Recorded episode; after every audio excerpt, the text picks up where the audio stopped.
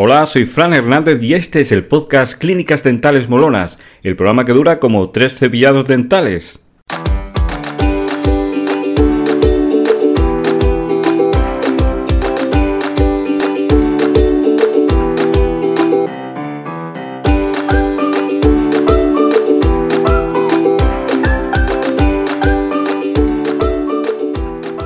Tal? Bienvenido, bienvenida a Clínicas Dentales Molonas, el podcast con ideas y estrategias para que tengas una clínica más eficaz y molona.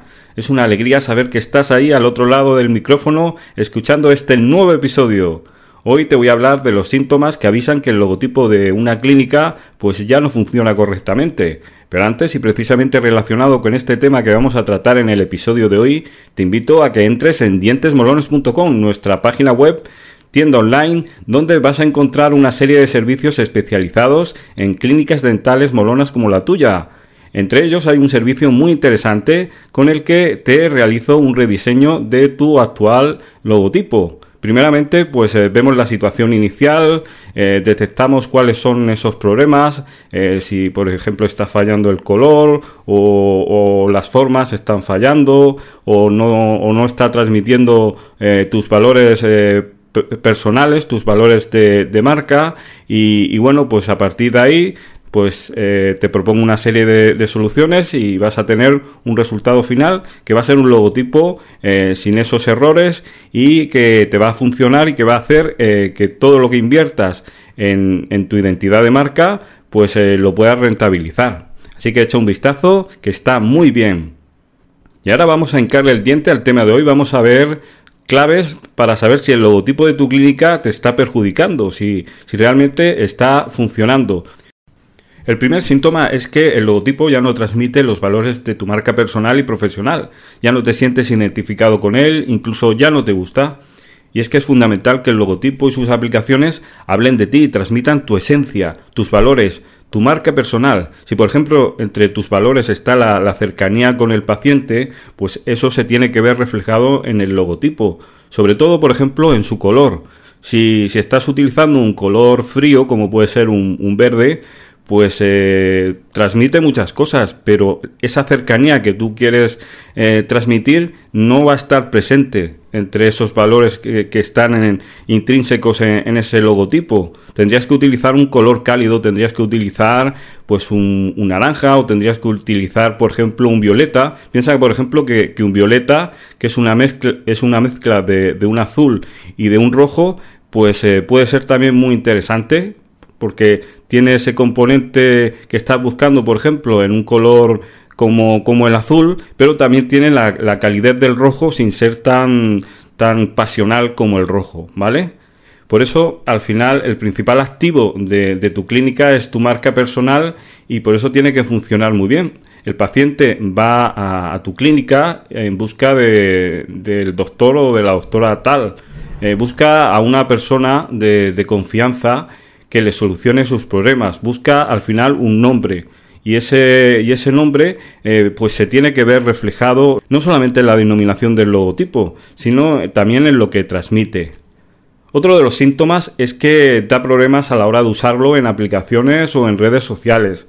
Tienes un logotipo que, por ejemplo, cuando lo reduces, pues eh, pierde legibilidad y funciona mal. Eh, en ese caso, pues necesitas un manual de, de marca eh, que es un, PDF con varias páginas en el que se normaliza, en el que se, se habla de cómo se tiene que utilizar eh, ese, ese, logotipo, cómo se tiene que utilizar ese logotipo dentro de, de, una marca.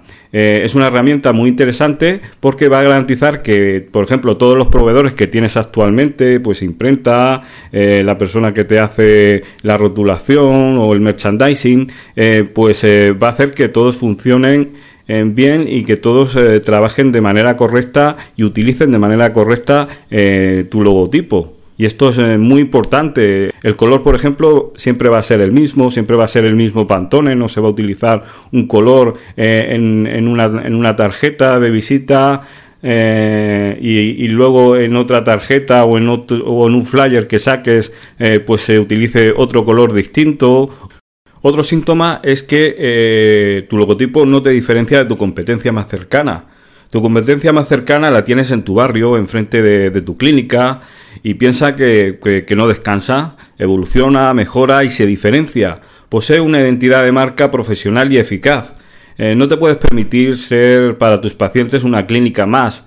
Eh, por eso hay que buscar siempre una diferenciación continua, hay que estar siempre eh, pues muy pendiente del marketing, de si hay que hacer algún tipo de, modificación o mejora en, en, el logotipo. Pues esto es muy importante porque al fin y al cabo tu identidad de, marca es un, ente vivo, orgánico, que va evolucionando, que va evolucionando con tu negocio y entonces si tu negocio evoluciona, pues esto se tiene también que, percibir en la parte eh, más visual de, tu negocio, que es tu identidad de marca, que es lo primero que va a ver tu paciente.